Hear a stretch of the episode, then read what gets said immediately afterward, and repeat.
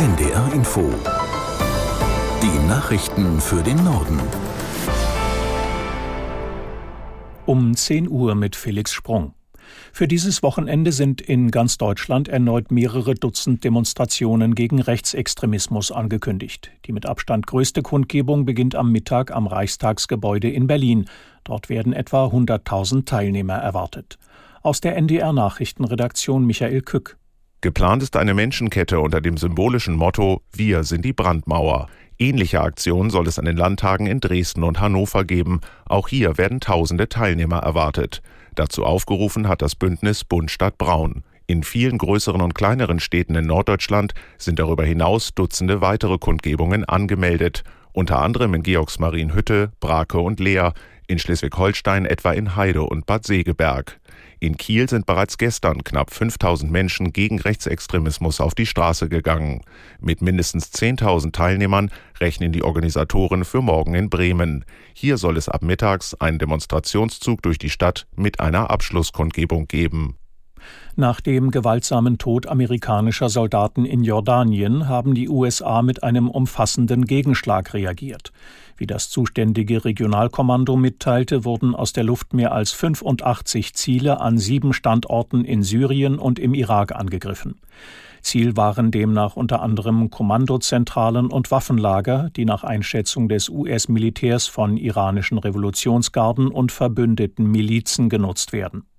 Präsident Biden erklärte, die Vereinigten Staaten strebten keinen Konflikt im Nahen Osten oder irgendwo sonst auf der Welt an, aber wenn einem Amerikaner Schaden zugefügt werde, werde sein Land reagieren. Außenministerin Baerbock hat Israels Pläne kritisiert, die Militäroffensive gegen die islamistische Hamas bis ganz in den Süden des Gazastreifens auszuweiten. Dort befindet sich der Grenzübergang Rafah. Baerbock sagte dem Redaktionsnetzwerk Deutschland, ein solcher Einsatz an dem letzten und überfülltesten Ort wäre nicht zu rechtfertigen. In Rafah haben mehr als eine Million Menschen aus dem Gazastreifen Zuflucht vor dem Krieg gesucht. Über den dortigen Grenzübergang kommt auch der Großteil der Hilfslieferungen für die Zivilbevölkerung.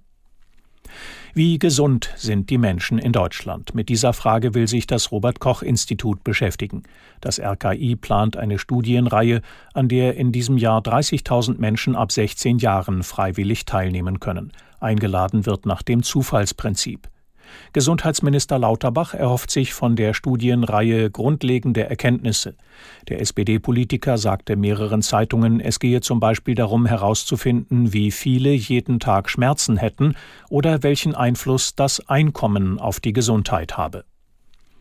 Das Parken mit großen Sportgeländewagen soll teurer werden, findet der Oberbürgermeister von Hannover, Onay. Der grünen Politiker sagte dem Tagesspiegel, da der Trend zu immer größeren Autos anhalte, habe er große Sympathien für eine Preisstaffelung. Aus der Nachrichtenredaktion Daniel Skondo.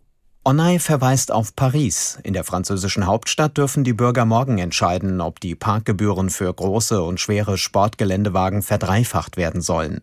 Dann würde eine Stunde Parken im öffentlichen Raum im Pariser Zentrum künftig 18 statt 6 Euro kosten. Onay sagte der Zeitung, er sei sehr gespannt, was bei dem Entscheid herauskomme.